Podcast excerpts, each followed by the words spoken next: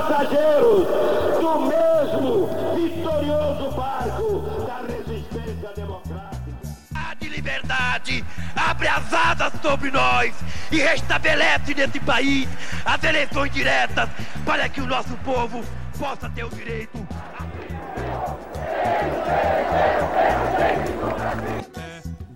Um grito de liberdade! O documento da liberdade, da dignidade, da democracia, da justiça social do Brasil. Que Deus nos ajude que isto se cumpra. Olá pessoal, aqui é Paulo Ricardo Schier e estamos começando o Café Democrático, nosso podcast sobre direito constitucional e democracia. Estamos hoje aqui mais uma vez com o nosso querido host Bruno Lorenzetto. E aí pessoal? E a nossa querida amiga e hostess Elo Câmara. Olá, tudo bem com vocês?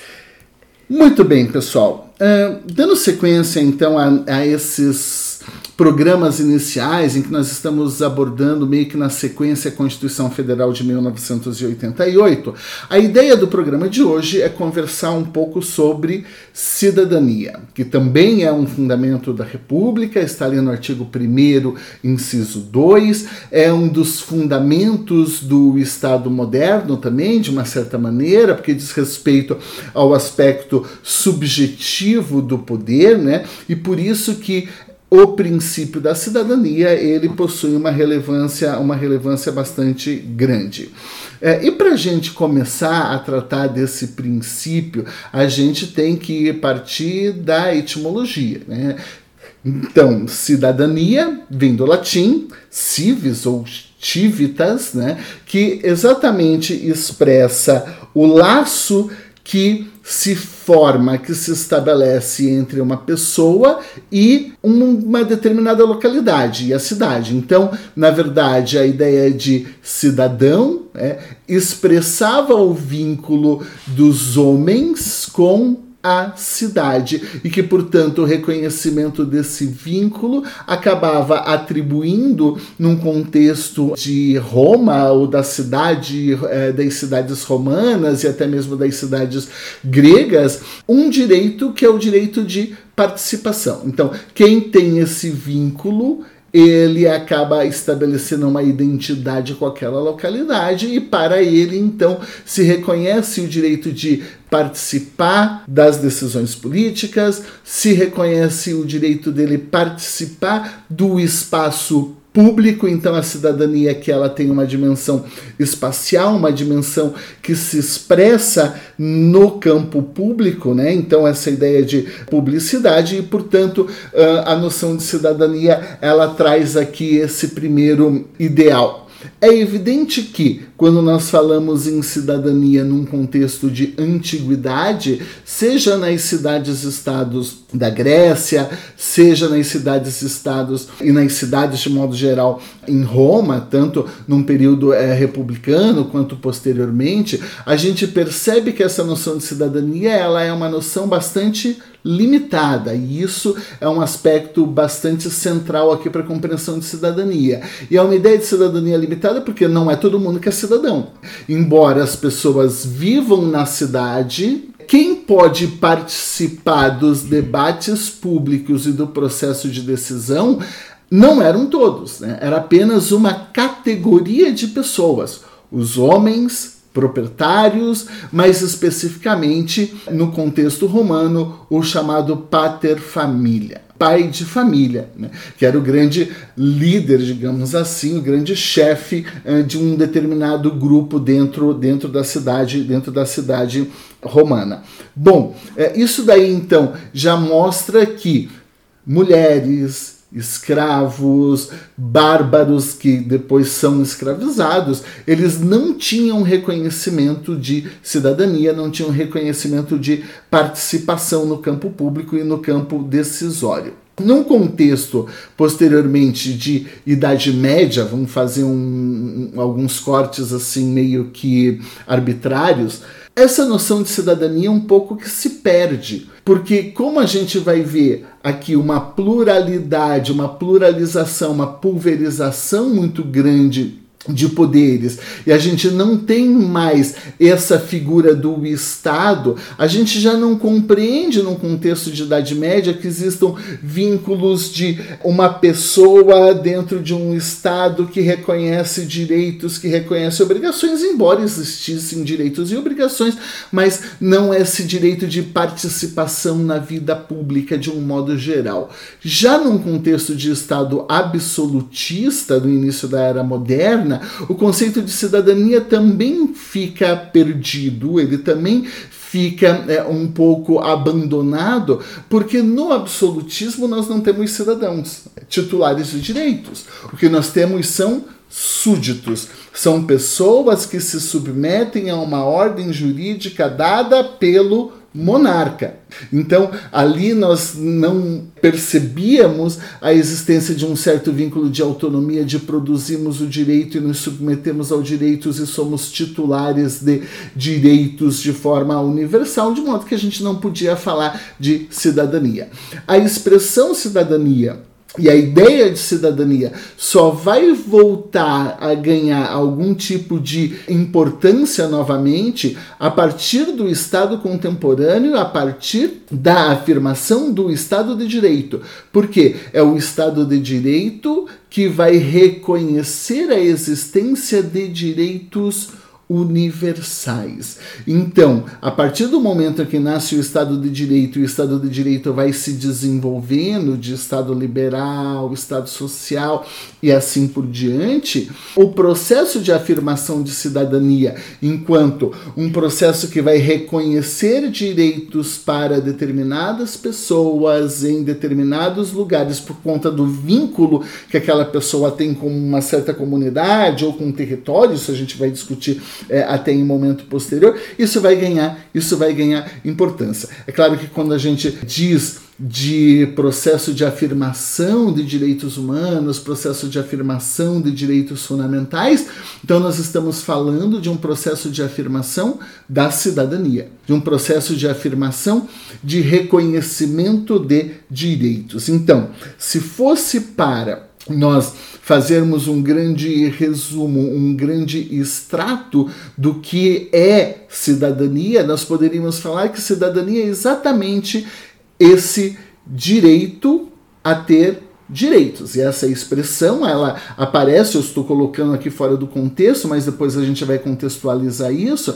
Ela aparece dentro é, de um contexto na obra de Hannah Arendt, lá nas origens do totalitarismo, se não me falha a memória, e que é muito citada, é muito lembrada quando a gente conversa de cidadania, porque exatamente expressa essa ideia central aqui do que seja ser um cidadão. Ser cidadão é este sujeito aqui que que é titular de direitos dentro de uma certa, de uma certa comunidade. Muito bem, então é claro que a cidadania ela comporta dimensões diferentes, ela comporta extensões diferentes, a gente pode compreender, é meio que intuitivo.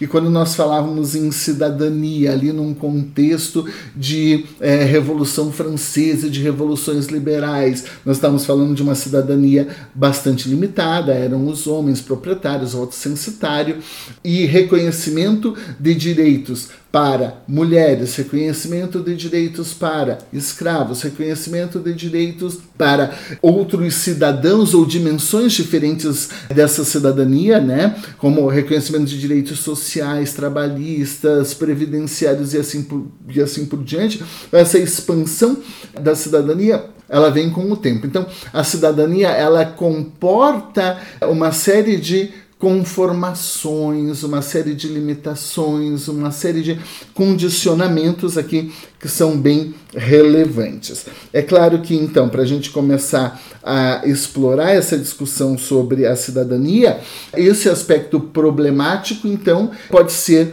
o nosso pontapé inicial, ele pode ser o nosso ponto de partida, exatamente porque a cidadania ela não nasce pronta, ela é um processo de afirmação, acho que a gente pode começar explorando isso daqui. Ela se expande, mas ela também se retrai.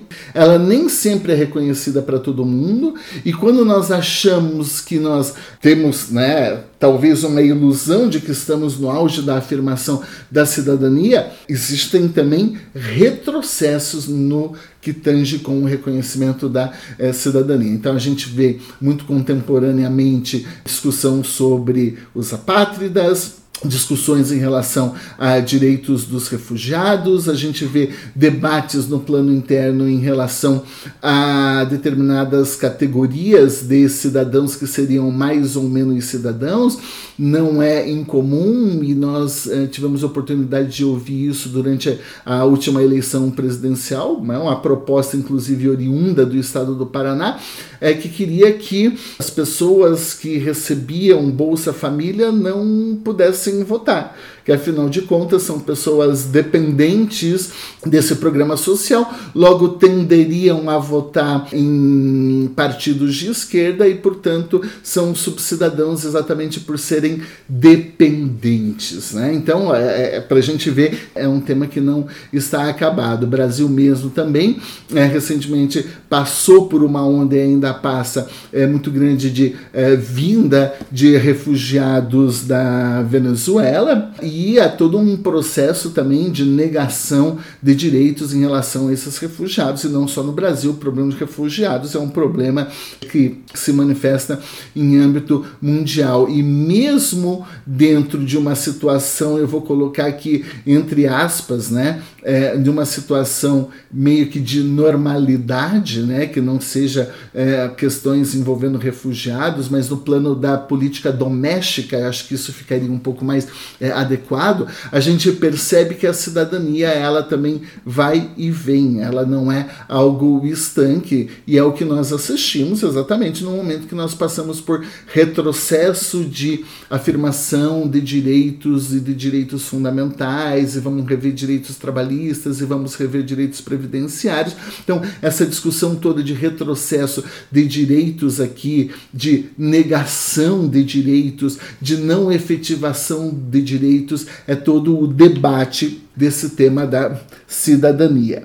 Acredito que podemos começar um pouquinho é, fazendo um tipo de esclarecimento metodológico que é muito desenvolvido pelo Giuseppe Vergottini, que é aquela distinção entre povo, população e cidadão. E até mesmo dentro da cidadania, uma certa distinção entre cidadão, é, cidadania e cidadania política. Bruno, o que, que você tem a falar para a gente sobre isso daí? Então, pensar essas questões são, é muito importante porque isso possibilita a conexão do que a gente estava conversando anteriormente.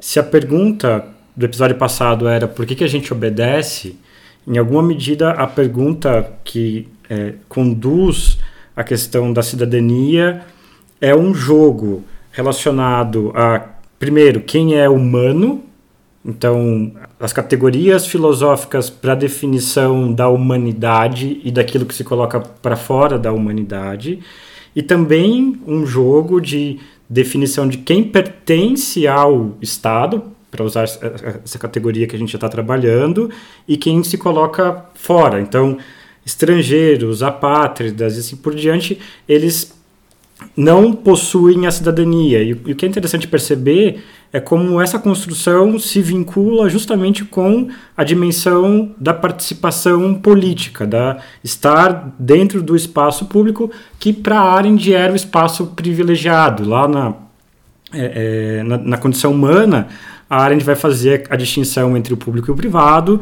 Ela faz toda aquela lembrança que o privado era o espaço de, de privação e a esfera pública, na Grécia Antiga, era o espaço privilegiado de participação. Isso está muito conectado com a ideia dela do, do, do resgate, do retorno do, do político, né? Do, da, da importância da esfera pública e da deliberação né, na arena política e da participação do maior número de pessoas. Mas por que, que a gente está falando em alguma medida que isso é um jogo, porque para definição do, do nós, e aí, de novo, Carl Schmitt, né, eu, eu vou ter um, um eles no, do outro lado da, da dicotomia. Então, a definição de quem é cidadão, e esse é até um, uma das críticas que geralmente é feita à obra do Schmitt, porque é, nessa dicotomia entre amigo e inimigo, faltaria ali a definição de quem seria o nós. Tem toda a questão do, do que o, o, inimigo, o que você pode fazer com o inimigo e assim por diante. Mas aqui a gente está, então, delineando em alguma medida esses diferentes tipos de excluídos ou de quem está colocado é, para fora da cidade.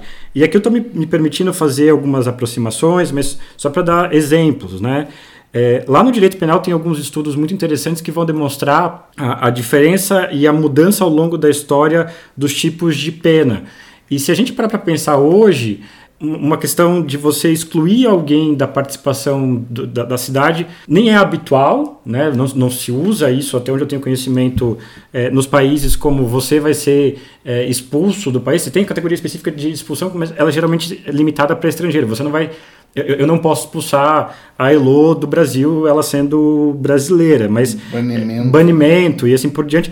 É, mas isso era bastante severo porque a própria identificação da pessoa se dava justamente com uma determinada cidade, cidade-estado e assim por diante. Então, é, e isso vai seguir por muito tempo, né? Porque se a gente for pensar a pena é, é, de, de, de, degredo, né? Você manda o, o europeu para a colônia, isso vai ser comum Estados Unidos, Brasil e todas as outras colônias, e alguns voltavam, né? Violavam o cumprimento da pena e tudo mais, voltavam para a metrópole e tal.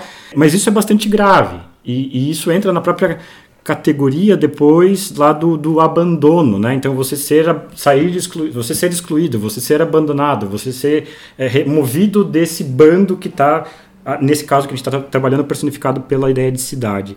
Outra outra categoria que eu acho interessante, só para pontuar, que é a dos bárbaros.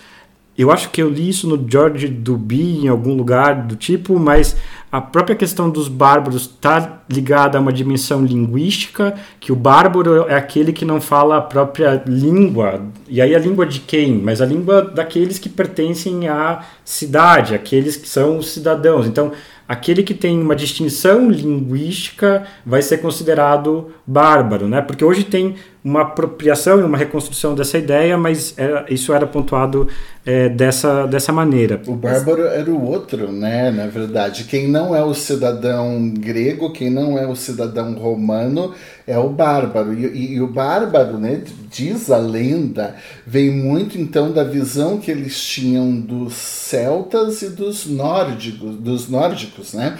Exatamente com aquela língua diferente, bar, blá, blá, blá, blá, blá, daí aquela bar, bar, bar lá, né? E é, os bárbaros, né? É, nesse ponto, só me metendo pitaco, eu usei essa citação na dissertação que o bárbaro é o outro, mas é o outro que, como não é entendida a língua, é identificado como um som animalesco.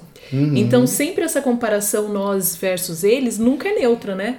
Nós sempre somos melhores e eles são vistos numa noção de animalidade, reforçando o que o Bruno tinha falado, que tem a ver com essa construção do que é humano e, portanto, do que é inumano. Uhum. E aí, então, esse, esse ponto ele é importante também justamente por isso, né? Então, é, pensar o humano de um lado e tudo que a gente está discutindo aqui em alguma medida é o inverso. Então, a, a alteridade, o outro, que eventualmente pode ser o animal, porque também tomando liberdade aqui, tem várias discussões na época das colonizações em relação aos indígenas. Então, que diabos são esses caras que estão aí? Né? Eles, eles, são humanos. E aí tem várias preocupações daquela época no sentido assim, Tá, se é humano eu catequizo.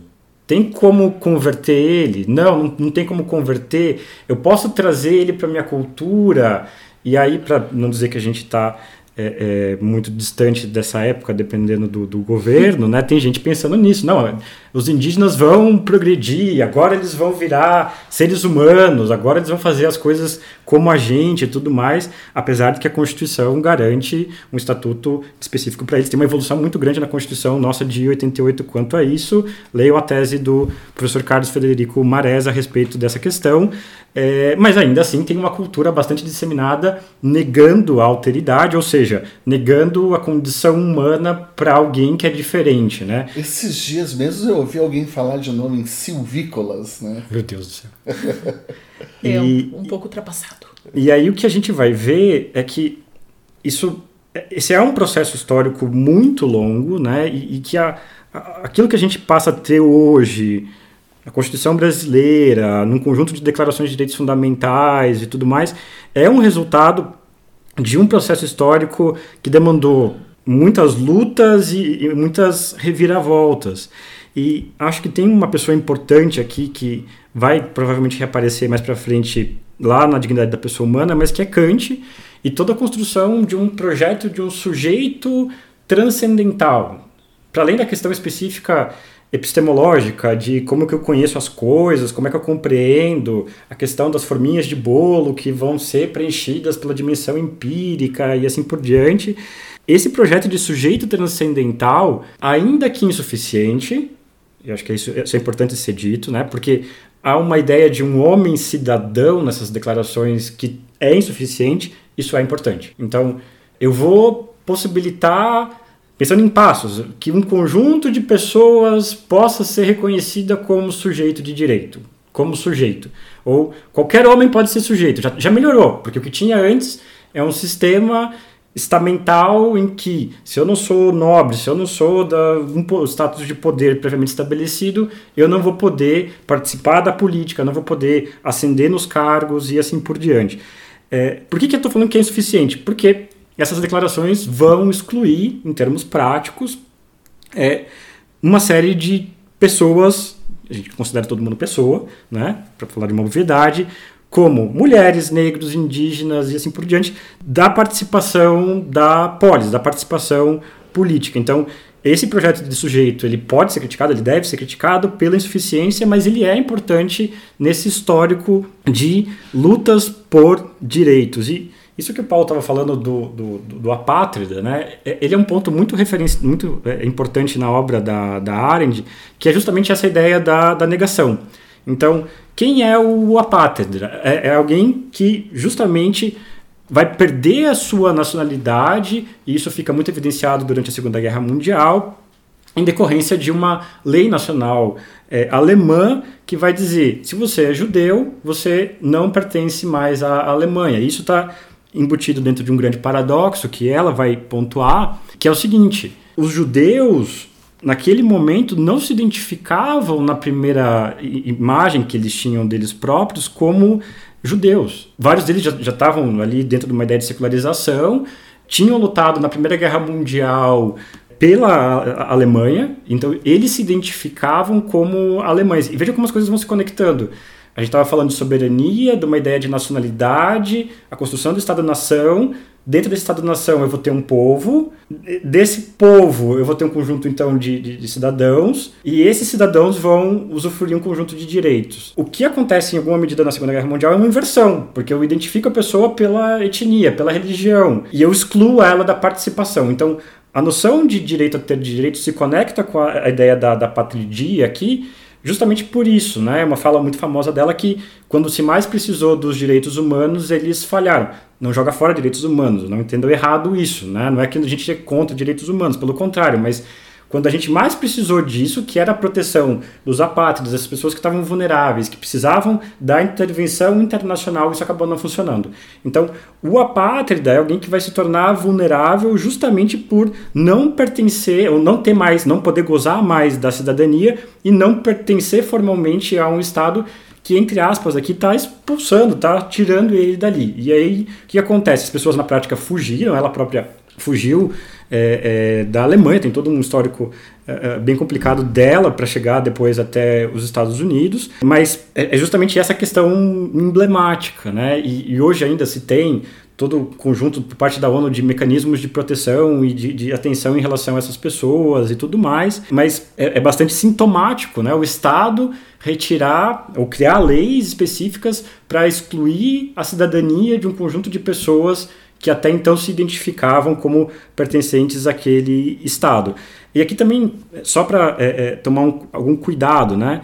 É, é importante não confundir apátrida, refugiados, quando a gente está falando de refugiados da Síria, da Venezuela, eles são sírios, eles são venezuelanos. O país não tirou ainda a cidadania deles, mas por alguma calamidade, alguma guerra, alguma coisa que aconteceu, eles estão fugindo daquele país. E também imigrantes, porque a gente potencialmente é, é, pode ser imigrante, alguém pode querer sair do país e ir embora e tudo mais. Então, é, é, importante tomar cuidado com algumas categorias que são objeto de, de confusão. O, imigrante é alguém que ah, não quero morar mais no Brasil, eu vou mudar para Uruguai, Miami. Portugal ou para eventualmente Miami, né? Apesar do nosso ministro da Economia falar que empregada doméstica não pode ir para Miami, mas isso é só uma demonstração é, da, da, compreensão histórica equivocada dele, que já se fez notar em outros momentos, inclusive sobre Confidência Mineira e SEG. Tem várias coisas, várias pérolas terríveis é, do ministro da Economia é, é falando bobagem sobre história, de que ele não reconhece o status de humanidade justamente para quem trabalha para ele. Bruno, só então para condensar um pouquinho. Então, quando a gente fala de cidadania, nessa sua intervenção aqui, nós estamos falando não de povo, porque dentro de um estado você tem lá a população, tem lá as pessoas todas dentro de uma certa condição de humanidade só que o Estado ele vai reconhecer direito de participação para algumas pessoas, tá, mais ou menos. População. Mais ou menos. Estatística. População é dado estatístico. Ok. Um chinês que mora no Brasil, faz ele parte faz da parte da população. parte da população ele não quer ser brasileiro, ele não quer votar, ele vai entrar nos dados estatísticos como população. Ok, todo mundo que está dentro aqui desse território é povo. População. Certo? Aí, população, povo. isso.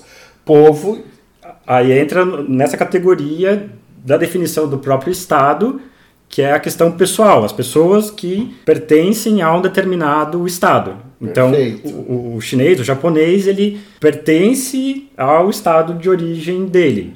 E tem toda uma questão que também está relacionada aqui, e acho que até a Elo pode tratar depois, de como eu vou definir. As... O tema de hoje não é especificamente Isso. dos critérios de sangue, solo e tudo mais, mas está imbricado também. Então, o, o chinês que está aqui, ele integra a população, mas não o povo brasileiro. Isso. Agora, dentro do povo brasileiro, ainda é uma outra categoria. Imaginar, uma situação diferente, que é o do cidadão, a quem nós reconhecemos determinados direitos de participação, de deliberação, de influência nas decisões e assim por diante. Então, é, em relação a esse cidadão que tem um vínculo com o Estado, o Estado reconhece você é sujeito de direito, titular de direitos e obrigações que você pode vivenciar esses direitos e obrigações dentro dessa comunidade, dentro desse território, eventualmente até fora dele. Quando nós falamos então do apátrida, né, então que você comentou, nós temos então uma pessoa em que não tem nenhum estado que diga você é titular uhum. de direitos e obrigações e portanto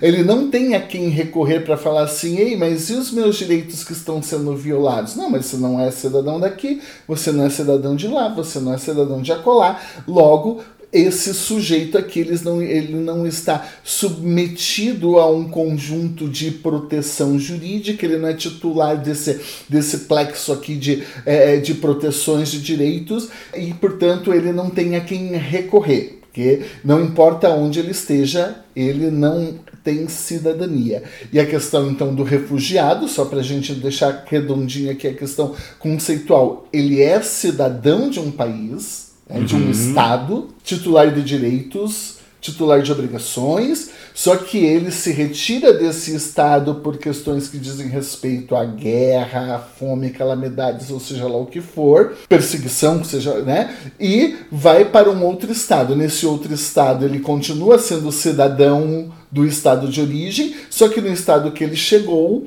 em princípio, ele não é cidadão. É um é? venezuelano que vem para o Brasil, ele é cidadão da Venezuela, tem direitos perante o estado da Venezuela, chegou aqui e falou, mas isso não é cidadão brasileiro. Você vai poder usar o SUS, você vai poder é, ter direitos, você vai poder votar, você vai poder isso. Né? Então, aqui no Brasil, ele não é um cidadão brasileiro. Então, aqui ele tem o status de refugiado. Conceitualmente, então, é disso que estamos falando. Aqui acho que só um ponto, e ele pode me corrigir, mas o refugiado ele involuntariamente se desloca Exatamente. e o migrante. E daí o imigrante. É, Exatamente. Fundado o receio de perseguição, como diz a Convenção da ONU. Mas eu acho que essa questão, e eu estava ficando um pouco angustiada porque eu gosto de conceitos. Eu sei que não se usa mais, mas eu gosto de começar com conceitos. E eu acho que o que você colocou, as diferenciações são centrais. E para a gente explicitar uma coisa, que é o seguinte: a maneira como o direito vê o conceito de cidadania não é a mesma coisa para o direito internacional ou relações internacionais, e não é a mesma coisa que, por exemplo, a sociologia vai ver. Então, o que é cidadão para o direito? Quando a Constituição fala em cidadania, a gente pode identificar como direito de participação, ou seja, o, o, titular de direitos políticos. Eu posso votar, eu posso ser votada. Então, como que eu sei que é isso? Quando fala ação popular pode ser é, utilizada, enfim, pode ser proposta pelo cidadão, ele está querendo dizer basicamente aquele que está no livre exercício dos direitos políticos. Então, basicamente é isso. Eu tenho no mínimo 16 anos, considerando que de 16 a 18 é facultativo, eu posso votar, estou no livre exercício dos direitos, ok, sou cidadão. Mas essa também é uma noção um pouco ou muito reducionista. Porque quando nós pensamos em cidadania, a gente tem outros dois, outras duas perspectivas que já foram faladas aqui a propósito, que são igualmente interessantes. Então, uma questão política, pertencimento, e exclusão. Então, cidadão é aquele que pertence a uma determinada comunidade, e aí envolve participação, mas não só como direito político, mas aquele ser ouvido numa determinada questão. E nós temos também a questão de, do exercício de direitos. Então, vamos lá, vamos, eu vou pegar o teu exemplo, que ele é muito bom. Vem um venezuelano ou um estrangeiro de qualquer nacionalidade, vamos pensar que ele solicitou refúgio ele foi, foi deferido, ou mesmo um apátrida. Ele vem para cá ele não tem direito ao voto, considerando que ele não é brasileiro. Tem toda uma discussão sobre isso, querendo ampliar direito ao voto, pelo menos eleições municipais para estrangeiro, mas hoje não há. Ele não tem direito a votar, ele não tem direito a ser votado. Horas, mas ele pode ter o direito de acesso ao SUS. Isso está previsto na Constituição, que é acesso universal. Ele tem direito à liberdade de expressão, ele tem direito a não ser torturado. Então, tem todo um grupo de direitos que são aplicáveis a todos. Independ... São vinculados à, à proteção da dignidade humana. Exatamente. E alguns direitos sociais, inclusive, né? Como, bom, claro que tem uma relação com a dignidade, mas pensando no direito à saúde, que é sim porque o SUS ele tem o, o princípio universal do atendimento. Então, quando nós pensamos em cidadania nesse eixo mais amplo que, do que o direito prevê, nós vamos pensar aqueles que têm acesso a direitos, a exercer não só os políticos, mas os demais. Então, direitos civis, direitos políticos, direitos sociais, direitos econômicos. E aí vem várias questões de alguns grupos não serem reconhecidos como titulares de direitos, por mais que em tese, desde as revoluções liberais, tem o todos, né? Todos têm direito a. Então, aquilo que foi falado no início, que o, que o Paulo falou, o, e o Bruno ressaltou, então, em determinadas experiências, estrangeiros, mulheres, sei lá, escravos, quando era permitido, não, não, eles são privados de uma noção de cidadania.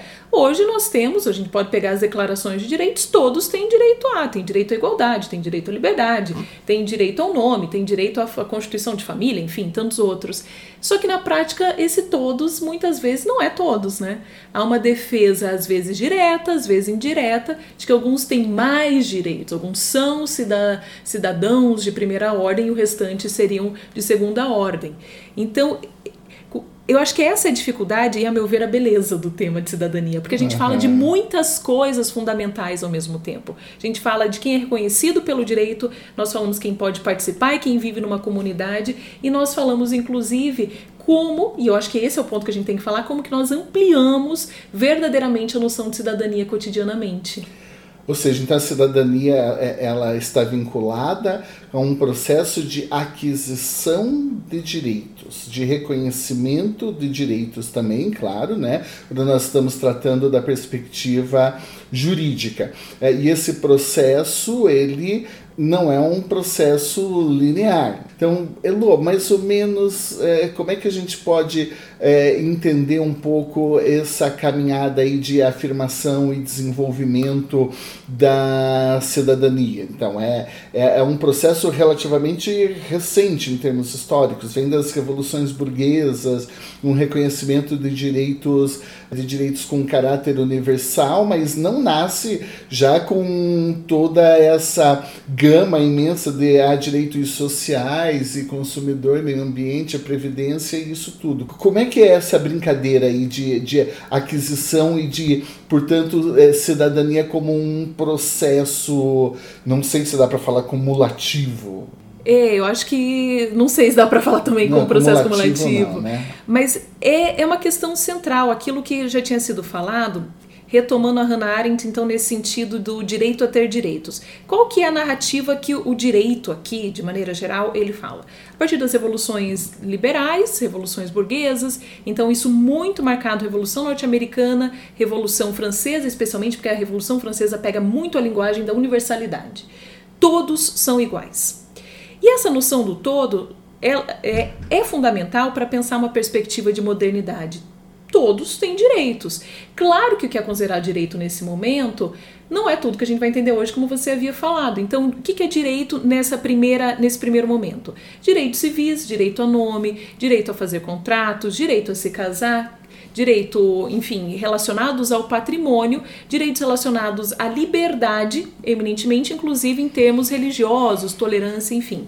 Só que ainda tem a ironia, porque mesmo que não que sejam todos, é o que as pessoas que vão estudar colonialismo e perspectiva decolonial e descolonial vão falar, vão notar que embora a França fala que todos são iguais, as mulheres não eram consideradas, tanto que Olympe de Gouges foi literalmente guilhotinada porque ela ousou escrever uma Declaração Universal dos Direitos da Mulher e da Cidadã, para fazer uma contraposição à famosa Declaração Francesa, que cita só os homens. E ela foi guilhotinada.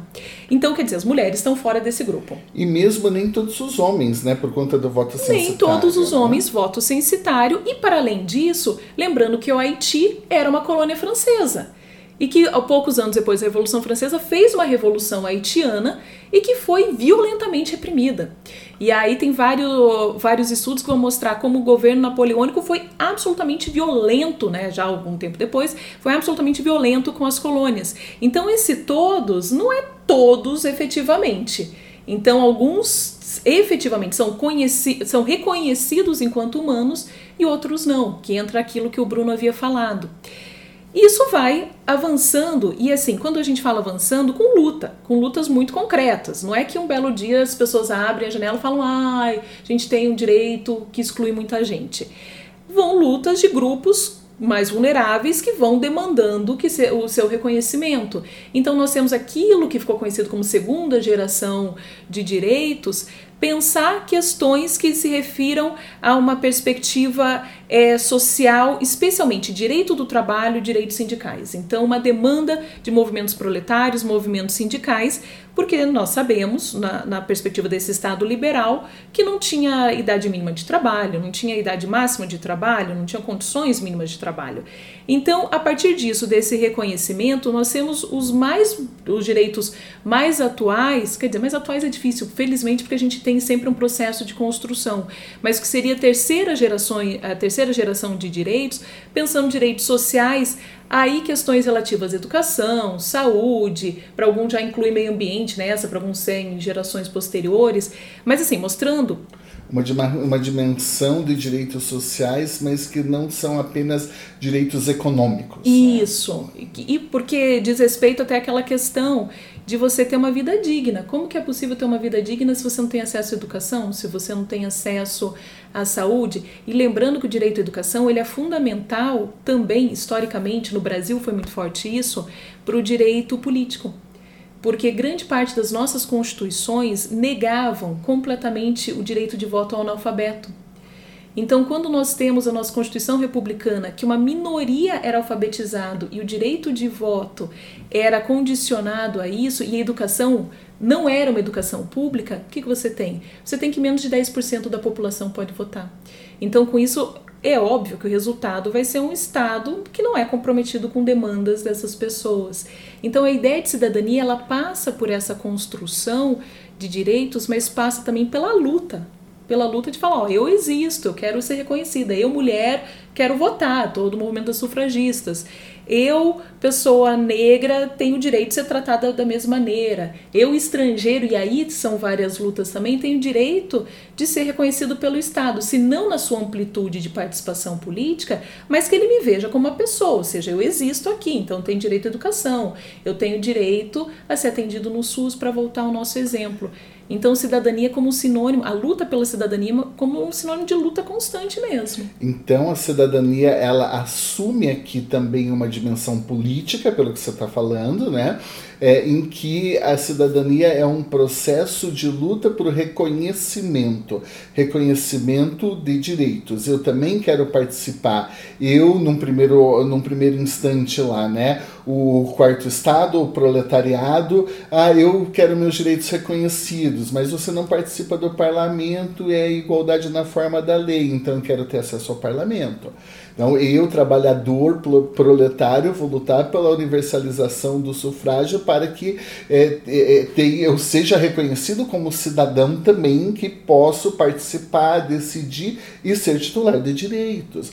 E mulheres negros, escravos, e, e, é um processo então que a gente vai vendo de é, ampliação. E toda vez que então nós vemos um grupo de pessoas, vamos usar essa expressão aqui, ah, eu sou agora o explorado pelo, sei lá, pelo iFood, eu sou explorado por um, por um determinado tipo de trabalho novo, eu quero meus direitos reconhecidos. Essa é uma luta de cidadania, é uma luta por reconhecimento de direitos para uma pessoa ou como você colocou mesmo a questão da dignidade, ou para uma dimensão da pessoa que não é protegida. Então, às vezes a pessoa é protegida, mas tem uma dimensão dela enquanto trabalhador, enquanto mulher, sei lá, enquanto estudante, enquanto seja lá o que for que precisa de uma tutela especial. Então, a cidadania ela vale como uma espécie de carta política para a luta de reconhecimentos de direitos. Um pouco por aí, Hello, é isso? É, e eu queria voltar àquilo que vocês dois falaram sobre a Hannah Arendt, que ela, ela, é fundamental e não é à toa que, que foi falado,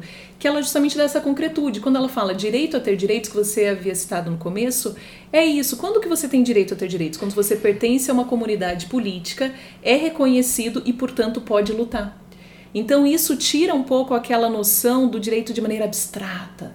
Todos têm, portanto, o Estado não é mais importante, a política não é mais importante, porque afinal isso está escrito em alguma declaração universal. Na verdade, não. Claro que é importante uh, que tenha escrito, que tenham convenções, mas é importante porque a gente considera como uma luta. Não porque já estão garantidos de início. Nada está garantido de início. E não está garantido de início, e nós sabemos disso da pior maneira possível, porque retrocessos ocorrem. Uhum, é, então tem uma certa vinculação nesse sentido entre cidadania e dignidade humana, sem dúvida nenhuma, é, na medida em que a cidadania permite a pessoa é, se colocar numa certa posição de falar: eu sou um diferente que possua dignidade que deve ser respeitada. Eu não sou uma coisa, eu não sou um escravo, eu sou titular de um certo núcleo aqui, nem que seja, vamos colocar é, no Beabá, nem que seja um núcleo mínimo de autonomia, né, e que esse, isso deve ser né, isso deve ser respeitado. Eu, nos meus é, exemplos é, bobinhos, né, e eu gosto sempre muito disso, sempre conto a história de como meu filho se tornou um cidadão. Né? Né? Eu, eu brinco que as crianças é, muitas vezes são tratadas como objeto.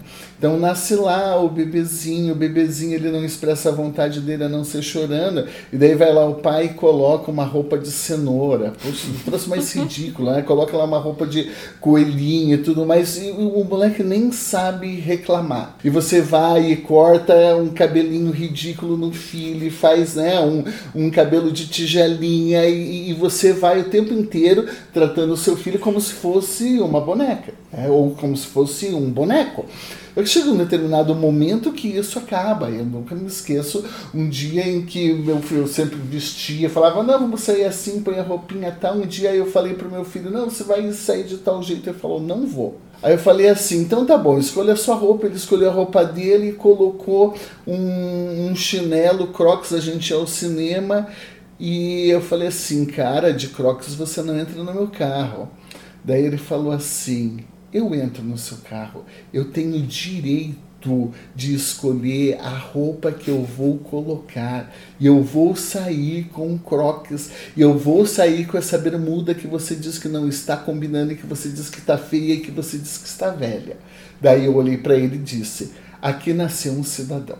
Nesse exato momento, foi a primeira coisa, a criança é um cidadão. A partir do momento em que ele se invoca no direito de falar, ei, não é, eu não sou seu súdito, eu não sou seu escravo, você não manda em mim, as coisas não têm que ser do jeito que você quer, mas nesse campo aqui eu quero reconhecimento do meu direito de escolher a roupa que eu vou sair e que eu, se eu quero sair de chinelo, então eu estou colocando um limite falando, eu sou o titular de direitos e eu quero que você respeite respeite esse meu e que você respeite esse meu direito. Então, é, a cidadania ela tem essa dimensão de um certo ativismo, efetivamente, né? De um certo processo de luta, porque direitos fundamentais, acho que é, direitos de modo geral, eles para usar uma expressão que não, não nasceu nesse contexto, né? Ele nasceu vinculado aos direitos sociais, mas eu vou usar nesse contexto. Os direitos não nascem em árvore. Claro, esse é o, é o discurso lá dos direitos sociais que eu estou colocando fora do contexto, mas que expressa um pouco essa noção de que ah, afirmação e reconhecimento de cidadania. É, um belo dia veio uma carta lá, a Declaração dos Direitos do Homem no cidadão, do, do homem e do cidadão na França, em que se resolveu reconhecer direitos. Por que isso? É, porque tinham pessoas na rua lutando, sofrendo, passando fome num contexto de Estado absolutista que ainda dependia muito de uma economia feudal que estava em crise e, e a rainha vai lá dar como é, croissant para o povo, dar brioche para o povo comer. Né?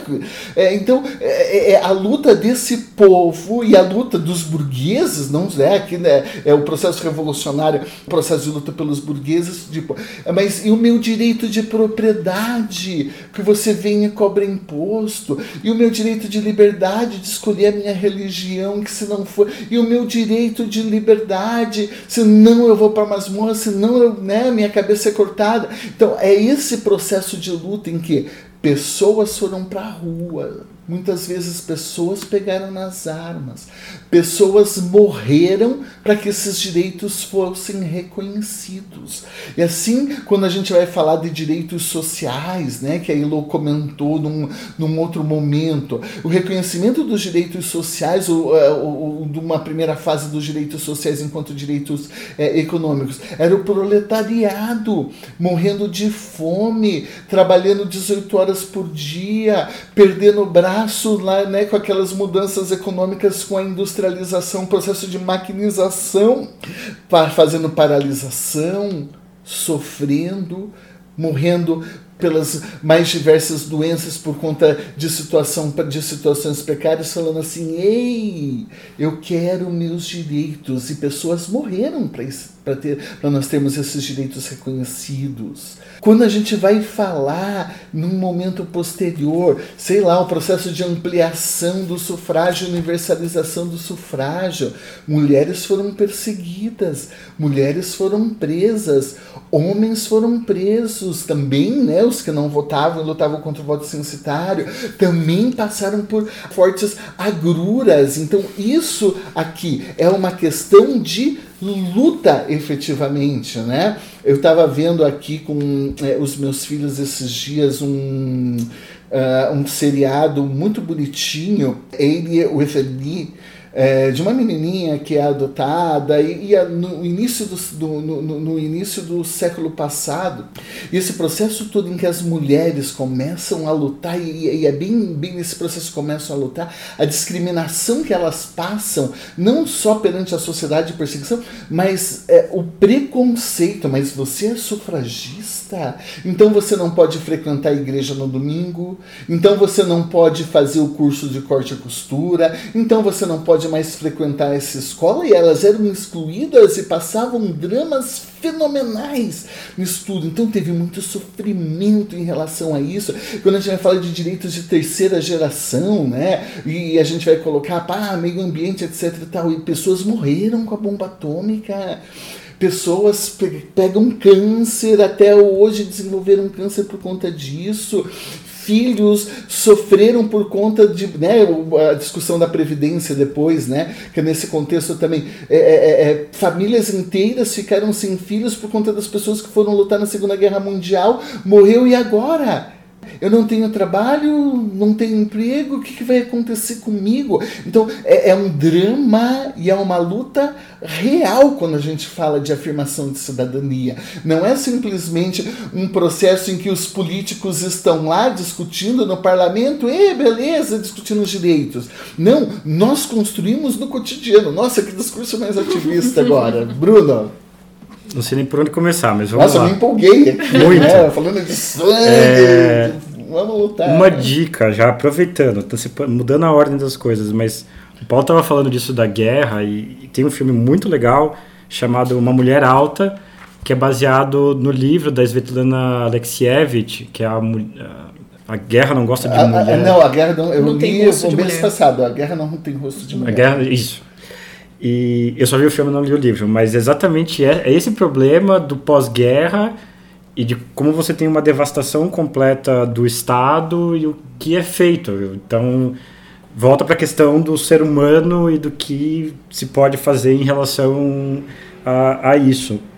Mas veja que bonitinho, Paulo. Você estava falando da, do seu, da sua esfera familiar e aí eu lembrei, como vocês estão falando muito de luta por reconhecimento, do próprio Hornet.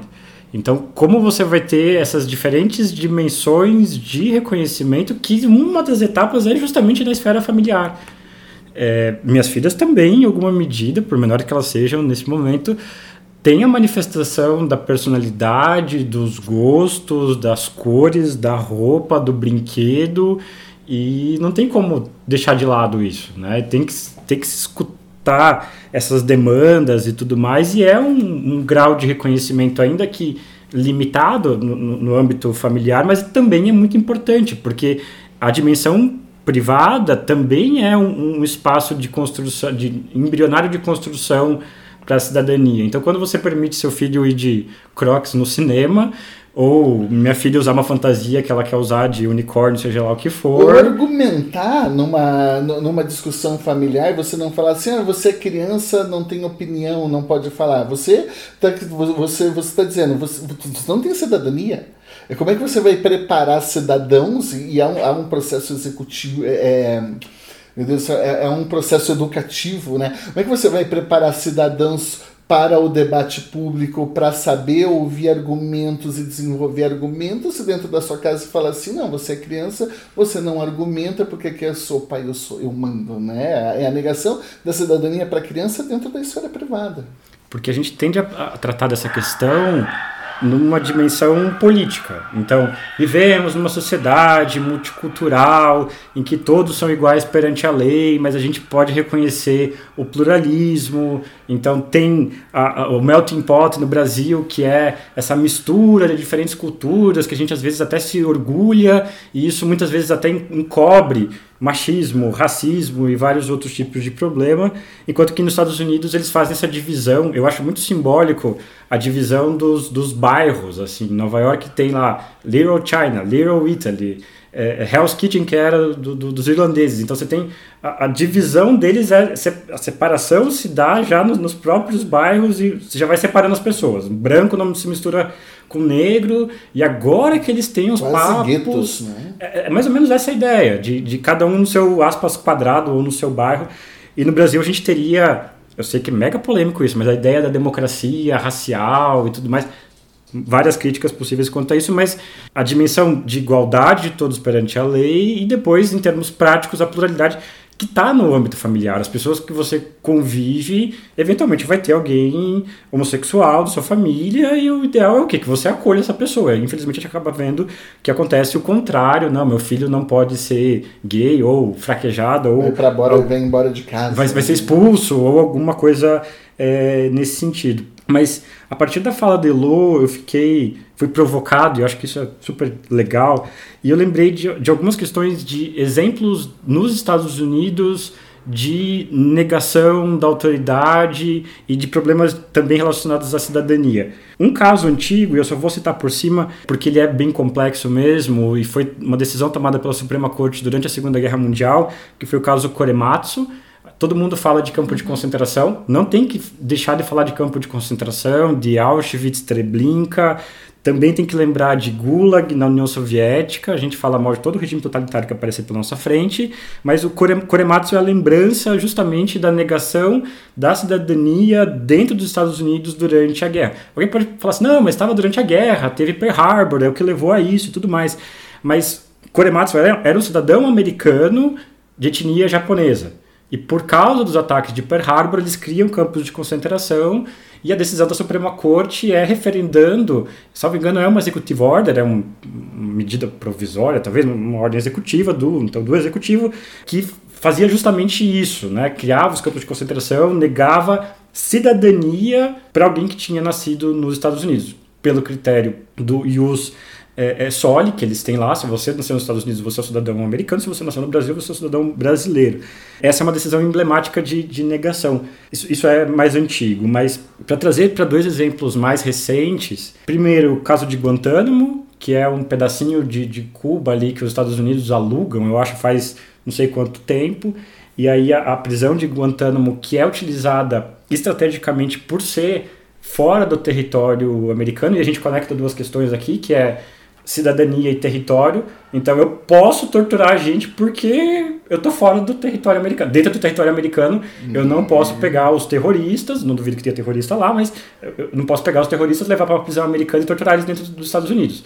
Mas eu posso fazer isso em Cuba, eu posso fazer é, isso em, em, em, outros lugares do, do, do, mundo. E aqui é um exemplo que o Agamben vai utilizar, também é só uma referência da questão do Homo sacer, né? Tem toda uma história muito interessante que o Agamben acabou trabalhando com isso, que ele se inspira em aulas, salvo engano, que o Foucault dá sobre a temática. Mas um outro exemplo que aí é bem recente, né? A Califórnia e outros lugares dos Estados Unidos vão ter assim chamadas cidades santuário. O que, que é isso? Uma briga gigantesca na dimensão do, do federalismo porque você tem as políticas migratórias que com Trump ficaram bem agressivas, né, de tentar mandar todo mundo embora, construir muro, joga fora os mexicanos, estrangeiro deve ser expulso do país e assim por diante. Mas essas cidades, elas vão dar uma proteção especial para os estrangeiros. Então, até pessoas que eventualmente são ilegais podem, por exemplo, procurar um emprego e trabalhar e elas o patrão não pode tipo, pedir as credenciais, os documentos e tudo mais. Então, elas dão uma proteção especial, elas acabam sendo mais visadas pelos migrantes justamente por essa proteção. E aqui tem uma tensão no plano do, do federalismo. E isso leva, e é isso que eu estava lembrando quando eu estava falando, a, a, como a gente precisa desconfiar de, de números, porque em relação à participação, nessas cidades santuários, elas criam um problema de estatística, porque tem um monte de gente que é, foge da, das respostas justamente pela questão da ilegalidade. Então tem todo um, um, percentil, que isso fica numa margem de erro, né? Mas de pessoas que estão morando nos Estados Unidos, que não vão responder a, a nenhum tipo de pergunta de ninguém, que vão fugir da, da migração, do, dos departamentos, das agencies e tudo mais lá, é, mas que não está, por exemplo, trabalhando. Então, quando as pessoas estão trabalhando nos Estados Unidos, tem que botar um, uma margem de erro, porque tem essas pessoas que não querem participar. E também tem muitas discussões, e aí eu acho isso assim, um meio que bastante desafiador, mas é, da gente possibilitar o voto para estrangeiro. Por que, que tradicionalmente se recusa isso? Ah, porque o estrangeiro é visto justamente como uma ameaça, então eu não posso ter, sei lá, um, um presidente do Brasil que nasceu na Espanha porque ele vai estar ocupando o cargo mais importante do país e assim por diante. Isso também está ligado lá à cidadania e à nacionalidade. Mas é, eu acho provocador pelo menos no plano municipal. Eu já vi algumas propostas nesse sentido de permitir que, sei lá, o japonês, o chinês, seja quem for, o paraguaio, é, possa participar, por exemplo, das eleições municipais. Estou decidindo quem é o prefeito, não teria tanto impacto, e está morando ali e tudo mais. É, e acho que também é importante registrar, o programa não é voltado especificamente para isso, mas como o Brasil, é, por muito tempo, foi muito atrasado em relação a questões de leis relacionadas a, a estrangeiros, migrantes e assim por diante. A gente tinha uma lei da época da ditadura que recentemente foi modificada, modernizada e agora está constitucionalizada. Demorou bastante tempo, né, mas é, é, foi mudada a perspectiva e, e como a forma como um país trata seus estrangeiros pode também ser um indicativo aí do grau de cidadania, enfim, que de, de um determinado país. É, um, um, último ponto que também vocês falaram um monte de coisa super legal, eu fiquei empolgado. A gente fica louco é, querendo falar tudo, né? Pois é. Em relação às mulheres, né? O Paulo fez referência ali da participação, a Elo também tratou ali das, das sufragetes e tudo mais.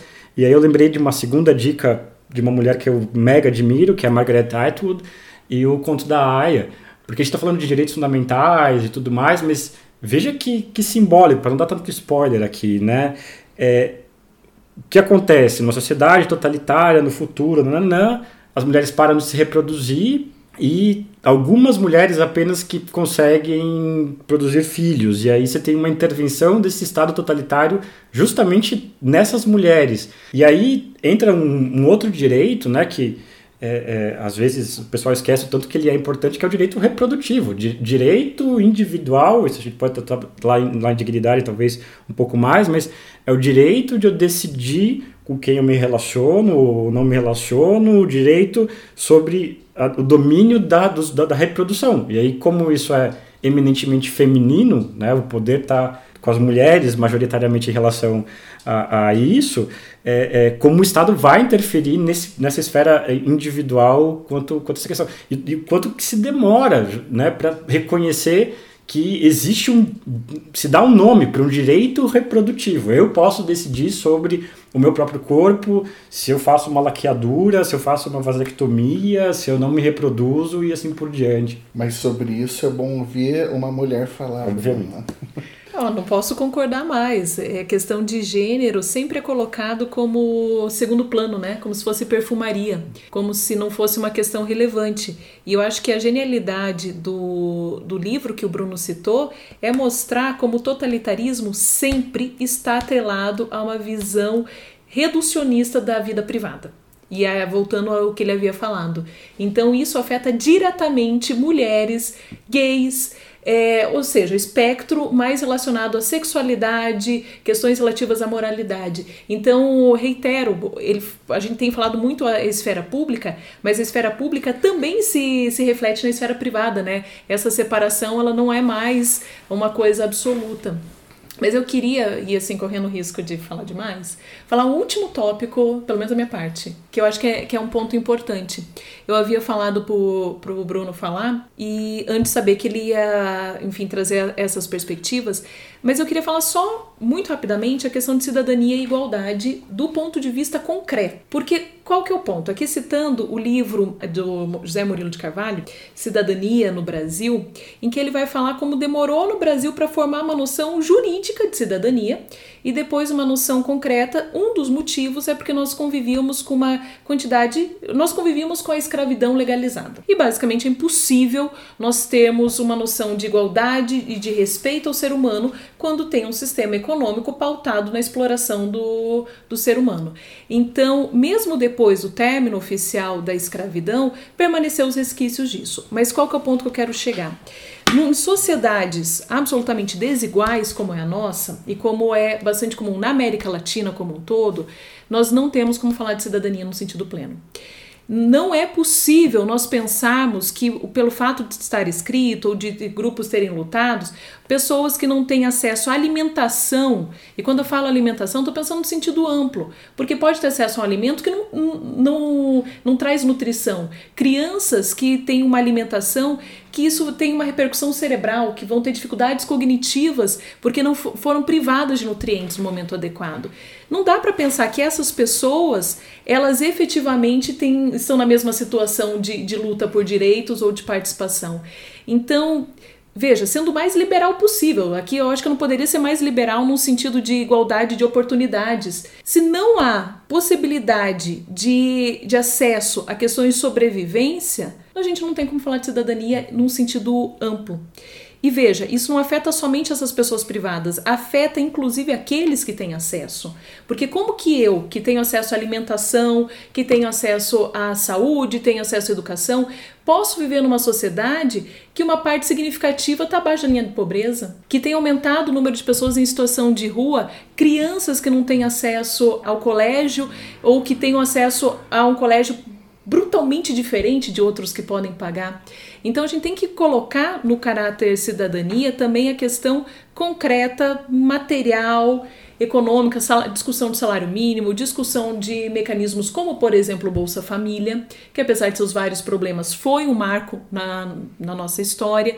Sem isso, é como se nós falássemos só da gente para a gente mesmo, mas que não a, a alberga e não traduz a sociedade brasileira como um todo. Ou seja, a Elo, então, é, ela comenta aqui algo que diz respeito, quando a gente discute cidadania, a algo que parte dos sociólogos chamam de subcidadania. E essa subcidadania está exatamente vinculada com essa noção de que, embora titulares de direitos, o nível de desigualdade é tão grande entre os que detêm 1%, aquele 1% que detém 90% da riqueza e os 90% que detêm 10% da riqueza é tão grande, é tão gigante que impede que os que estão nessa pirâmide de desigualdade é, é, é muito grande num, em condições desfavoráveis possam efetivamente exercer o seu direito por conta de desigualdade econômica, né?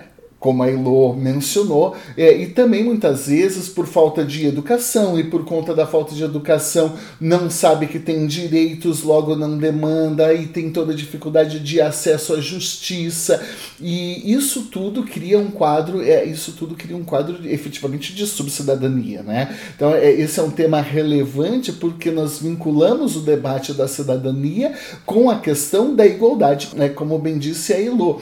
E não muito descolado disso, e aqui vai uma pergunta para vocês nessas categorias aqui, então, já que nós falamos, existem cidadãos e cidadãos. Quando a gente ouve aquela expressão belíssima, cidadão de bem, né? Ah, mas não, direitos humanos são direitos que têm que ser resguardados ao cidadão de bem. E o sujeito que não é cidadão de bem não deve ter os mesmos, os mesmos direitos. É qual, como é que vocês percebem essa, essa discussão aqui do, do cidadão de bem? É a afirmação mesmo, então, de, de uma elite falando nós somos privilegiados e queremos direitos apenas para esses privilegiados? Ah, sem dúvida. E às vezes nem tão privilegiados assim, né? Às vezes a pessoa não, do ponto de vista econômico, não está no extrato mais alto, mas sente como se estivesse. E isso é essa noção de, de privilégio que a gente tem, que é absolutamente inversa a direito, porque direito todos temos, privilégio é de uma categoria e privilégio relacionado com a noção de súdito que o Paulo havia falado, é muito forte na nossa sociedade. Quando eu falo só eu posso andar no aeroporto, porque é aquele que eu vejo como pobre. Não, não, e eu falo não só do ponto de vista econômico, às vezes é o indivíduo que eu acho que se veste mal, que eu acho que ele é feio. Ou então só eu que posso tal coisa, e eu digo que eu justifico o abuso policial, eu justifico a privação de direitos, porque eu considero que o outro não é detentor. Quando eu estabeleço dessa forma e há uma adesão, porque infelizmente na nossa sociedade há uma adesão, algumas pesquisas vão mostrar que pelo menos metade da população brasileira seria favorável à tortura, o que é o auge dessa assimetria, né? Simplesmente eu tampouco posso ser cidadã, porque esse é o ponto. Quando eu tiro a noção de cidadania do outro, eu também sou afetada. E é isso que a gente tem que perceber. Nós, enquanto sociedade, precisamos lutar pela igualdade. E não é porque o outro, coitadinho, precisa ser libertado. Porque eu não posso exercer plenamente meus direitos. Vamos pensar a questão de, de segurança mesmo, quando não há uma sociedade que se paute pela igualdade efetiva. E, de novo, isso, para não confundir, isso é o liberalismo assim clássico. Não é uma questão comunista. Não vamos, não estamos defendendo fazer a revolução. Isso é o liberalismo mais básico que nós poderíamos ter. Aquele assim do livro da apostila, talvez. E eu acho que assim, é, talvez alguns liberais não aprenderam nem o, o, o básico que a Elo tá, tá falando, porque é, em tese deveriam ter aprendido que gente passando fome, gente em condições extremamente precárias e tudo mais, vão ficar muito irritadas, vão criar problemas em outros lugares e que isso tudo deveria ser visto como investimento. Na, na coincidência daquilo que foi dito, a gente está observando uh, uma queda no investimento do Bolsa Família, com todas as polêmicas possíveis que possam ser relacionadas a ele, e paradoxos dentro do atual governo, porque o presidente quer aumentar, ele deu 13 terceiro, mas o ministro da Economia ele acha que pobre tem que se ferrar e tudo mais, não pode ter é, exercício de direitos. E tá tudo conectado, Elo. Eu acho que é por aí mesmo, não dá para você ficar separando em caixinhas e tudo mais. A gente faz isso na academia para fins pedagógicos, mas você tem que conectar alimentação, participação política, até para evitar problemas do passado, voto de cabresto, trocar o voto por gasolina, isso não é tão passado, né? Ainda acontece. Por uma camiseta, o um churrascão e assim por ah. diante. Não pode, pá. Não, Acabou. Não pode não. ter uma lancheira Não pode. Não. Nem camiseta? Estamos falando da, da, justiça mais ativista. Não fica bravo com a gente, mas. E nem A justiça mais ativista que existe no país se chama justiça eleitoral. Desculpa, mas é. Enfim. E criam regra todo dia. Não pode. Acabou música sertaneja, acabou com showmício, nada mais disso é permitido. E é um, é um paternalismo, essa é uma outra discussão possível, mas é uma tentativa exacerbada de um paternalismo para promover um voto adequado e, e, e, assim por diante. Bruno, peraí, me ocorreu algo. Então, nessa questão da cidadania aqui, existe uma dimensão moral muito forte, porque a, cidadania ela não se vincula também com o debate de é, reconhecimento das diferenças, reconhecimento da esfera do outro, reconhecimento de um campo de autonomia mas ao mesmo tempo existe uma imposição de determinados padrões morais quando nós reconhecemos a cidadania, não é? Quando a gente fala de reconhecimento de cidadania, está né, no, no brainstorming aqui acontecendo no meu cérebro agora. É, aquele reconhecimento da cidadania para os homens brancos proprietários da Europa no primeiro momento era a imposição de um determinado padrão moral de do que é ser cidadão. É, é o cidadão é, é, é o padrão moral do, da cidadania do liberalismo econômico, do tráfico jurídico burguês. Ponto, né? É, isso daí, é, quando nós projetamos para hoje, a gente percebe na cidadania também uma disputa moral quando a, a gente verifica a seguinte situação: eu quero meus direitos reconhecidos, mas eu luto contra o reconhecimento do direito do outro. Quando eu digo assim, é, você não tem direito de fazer aborto. É, nós poderíamos falar assim, ok, se estamos discutindo cidadania, quem quer fazer aborto faz. Quem não, se você não é contra aborto, você não faz aborto. Quando eu luto contra o direito do outro fazer aborto, eu estou lutando por uma percepção de cidadania que busca uma imposição de um determinado padrão moral. É isso, então, que a cidadania também expressa uma opção moral da sociedade naquele determinado momento histórico, né? Que vai ficar em tensão justamente com as várias concepções de vida boa que cada pessoa deve ter. Então, tem a dimensão ética, a liberdade de cada um de poder escolher e pescar, jogar ping-pong, fazer o que bem entende da vida como aquilo que é interessante, é, é, escolher profissão com que se relaciona, o que, como se alimenta ou não se alimenta, etc. É, mas sim, e, e isso vai ser tensionado, a gente precisa aqui de um outro elemento que é estruturas democráticas e canais democráticos abertos, e acho que aposta por aí, para que isso possa ser veiculado. Podem ter falhas né, na comunicação dessas diferentes manifestações e concepções de vida boa e tudo mais, mas para a construção da ideia de moralidade. E Quero deixar registrado que eu tenho medo de cidadão de bem, né? Que eu lembro do pessoal da psicanálise que fala, eu tenho medo de quem se acha bom, alguma coisa nesse sentido, dos bons e tudo mais, que tem um problema mesmo aqui de que alguém se ver como eu sou uma pessoa boa, eu sou correto, portador de todos os valores, de, de medo desse tipo de gente, prefiro não, não ser, é, é, viver com gente assim. Ok, é, não, eu tinha pontuado aquilo mesmo é, em relação a, a, uma ideia que acho importante a gente deixar é claro aqui no programa, que a afirmação da sua cidadania não precisa necessariamente representar a negação da cidadania do outro. Né? A negação do direito, a negação do direito do outro. Né?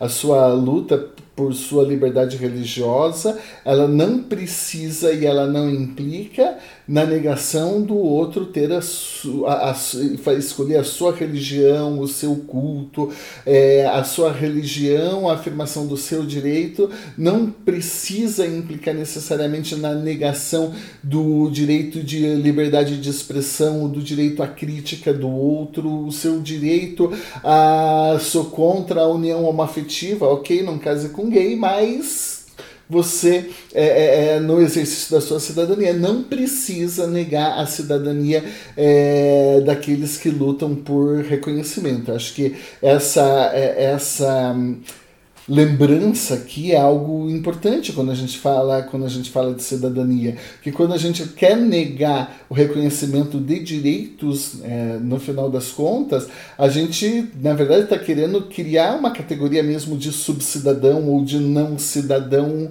porque ele será excluído, ele será o outro, ele estará à margem se não seguir um determinado padrão é, é, moral que um determinado grupo quer negar. No final das contas é isso, é negação de direitos, não é afirmação de direitos aí, né? É, só para complementar isso, eu diria que a história ela é bem implacável, porque nos mostra que quando um grupo começa a tolerar a negação de direitos de outro grupo, essa negação tende a se expandir e afeta todo mundo. Então começa tem uma, toda uma discussão sobre a autoria, né? Mas tem aquele poema que primeiro foram os negros, eles foram tirados, eu não me importei. Depois foi uma outra categoria, eu, eles foram tirados, eu não me importei, até que chegou até mim e não tinha ninguém para se importar. Era, era comunista. o Mayakovsky, né? É. Não, é o Mayakovsky. Tem Primeiro discussão- entrando no É, jardim, Não, é, é, é, depois é um na fra, casa. é um frade, não sei o quê, e depois, o pessoal atribui ao Brecht. É, atribui a ele. isso, Mas não é do Brecht, é um Brecht. outro cara. Viu? Tem uma discussão sobre a autoria. Mas é, é, começa com comunista, por isso que eu tenho um monte de amigo comunista, para ver quando começar a assumir os comunistas, eu fico com medo que eu posso estar na fila. Mas do que vocês estavam falando, acho que tem uma temática também muito rica, que é da tolerância, toda a construção histórica do conceito de, de tolerância, e aí algumas críticas que são feitas em relação à tolerância da insuficiência, porque tolerar eu só suporto que você fique aí no seu canto, eu não te reconheço efetivamente como uma pessoa, na sua complexidade e tudo mais. Essa é uma demanda mais qualificada de reconhecimento de autoridade, alteridade, que nem sempre é possível. Mas eu acho que tudo isso que você está comentando, Paulo, é, é, encaminha um, conflitos de tensões de direitos fundamentais. E aí, é a forma como a gente vai traduzir hoje, de maneira bastante abrangente, diversos conflitos de direitos fundamentais que vão passar a, a existir, porque eventualmente alguém vai se sentir muito incomodado com isso. E bom, tem os caminhos democráticos para que ele possa se manifestar em relação a essas questões. Em último caso, a gente chega na CTF para discutir o sentido constitucional dessas questões. Para a gente acabar então, já estamos aqui perto de uma hora e vinte e a gente está tentando colocar agora nessa segunda temporada um limite de uma hora e meia, depois do episódio de, de, de três horas e pouco, né? Então a gente está tentando colocar um, um, certo limite. Tem uma nuance aqui dessa, é, dessa conversa sobre cidadania que é muito sutil no direito administrativo e no direito público, de um modo geral. É, nós passamos um processo de reforma neoliberal no governo do Fernando Henrique Cardoso. É, e nesse processo de reforma neoliberal se tentou implementar é, uma espécie de administração gerencial no Brasil. E essa administração gerencial ela começou a deixar de lado claro, a influência tipicamente neoliberal, essa categoria de cidadão e em diversas leis, inclusive na dimensão constitucional através de reformas, começou a falar da administração pública preocupada com o cliente. Então, é o cliente do serviço público, é o usuário do serviço público. E quando você coloca que o, a finalidade, digamos assim, de uma política pública ou de uma prestação de serviço público ao cliente, então com isso você está negando uma certa dimensão da cidadania, porque você está falando o seguinte nessas é, reformas neoliberais que nós tivemos no Brasil. Você está dizendo que o sujeito, então, que é o usuário, de água, luz, telefone. Ele é quem pode reclamar, direito de reclamação. A Adriana uh, Chia né, pesquisou sobre isso daí. É esse sujeito que pode reclamar do serviço público.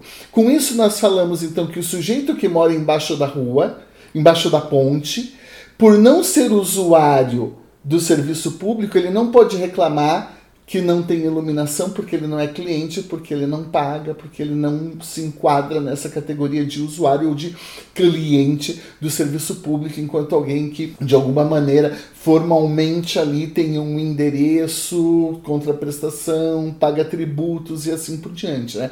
Então, é, o neoliberalismo é aqui expressa uma faceta de uma ideologia econômica é, que busca negar a cidadania num sentido amplo, que vai reconhecer como cidadão apenas o usuário, apenas o cliente. E essa é uma das críticas centrais aqui, né, que se fazia as reformas neoliberais e assim por diante que nós tivemos, né, porque acabava falando que, opa, não é todo mundo que é cidadão, né, então ninguém, ninguém é cidadão lá do Haiti, do, do, do Caetano Veloso, né, então a gente, é, a cidadania, ela quer, quer expressar o contrário, ela quer expressar o todo mundo é cidadão, então a gente vai falar de uma cidadania é, inclusiva, é uma cidadania plural, é uma cidadania de amplo reconhecimento de direitos, um processo de não só de reconhecimento e afirmação de direitos, mas também de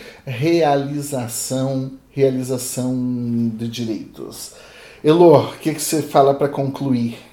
Eu diria que esse é um tema que eu, de novo, né, eu gosto muito porque nos obriga a pensar todos esses critérios centrais que de alguma maneira afetam o direito. Então, quem pertence, quem não pertence, que implica a luta. Toda vez que nós. É, eu acho que também do ponto de vista pessoal, às vezes eu me afeto, isso mostra a idade, né? Às vezes grupos assim na rua que estão mais felizes, eu penso, mas por que isso está me afetando? E aí começa a pensar por que, que nós nos agradamos algumas coisas com as pessoas simplesmente exercendo o direito delas. Então eu acho que o tema cidadania ele nos, nos possibilita pensar muito a nossa prática e a nossa teoria. E por mais que nós estejamos terminando, e eu acho que é importante manter a meta de uma hora e meia, concordo plenamente, eu acho que é um assunto que, se me permitem, esse tema poderia perpassar todo o restante para nós pensarmos a Constituição, assim, ter como uma linha narrativa mesmo para pensar o que significam direitos e como esses direitos são aplicados. Bruno.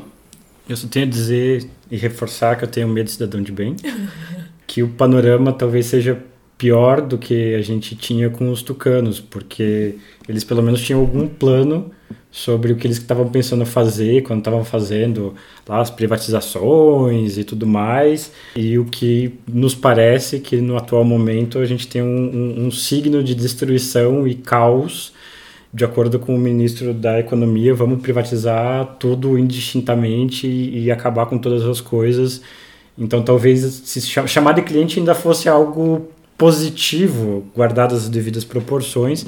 Óbvio que esse não é o plano estabelecido na Constituição, que é justamente de uma cidadania robusta, e daí porque a gente vai chamar a Constituição, também é um dos nomes possíveis de uma Constituição cidadã. Ali está bastante nítido que é, estávamos restaurando justamente um conjunto de direitos, e não vou cansar de me repetir, né? então, naquele momento histórico de encerramento da Constituinte, de promoção da Constituição, né, teríamos ali cidadãos brasileiros tendo direito a ter direitos. E, bom, no fim das contas, o que tem é isso: é, é luta por direitos e ela não, não, não termina. Acho que temos o coração grande o suficiente para tentar abranger os diferentes tipos de lutas e as complexidades também envolvidas nisso. A gente citou e pontuou alguns tipos de minorias e podem ter várias outras situações de pessoas marginalizadas e a ideia é justamente de inclusão. A gente fica aí então pesaroso de constatar, né, que Programas como Bolsa Família está sendo destruído, questões de, relacionadas à educação também estão sendo geridas da pior maneira possível e temos aí né, várias preocupações sobre os encaminhamentos da democracia no país, mas a gente fica na torcida de que as coisas possam ter um futuro melhor. Muito bem, eu termino então dizendo que para mim quando eu falo em cidadania eu penso imediatamente em reconhecimento de subjetividade né? eu penso em reconhecimento da titularidade de direitos né? Coisa que ficou bem claro. Eu não sou um súdito eu sou um cidadão significa eu sou titular de direitos né?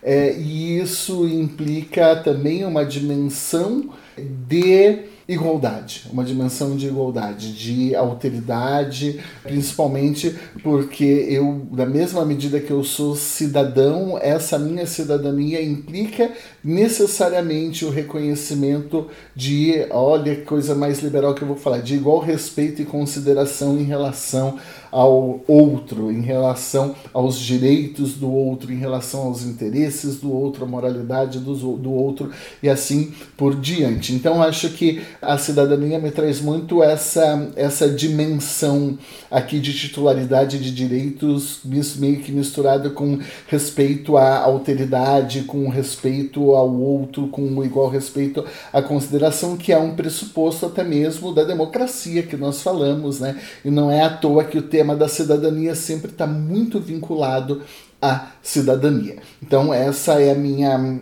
consideração aqui que eu gostaria de trazer nesse momento final. Temos um EVA democrático? Acho que sim, né? Abemos. Abemos? Então, até a próxima, pessoal. Tchau, tchau. Não posso ficar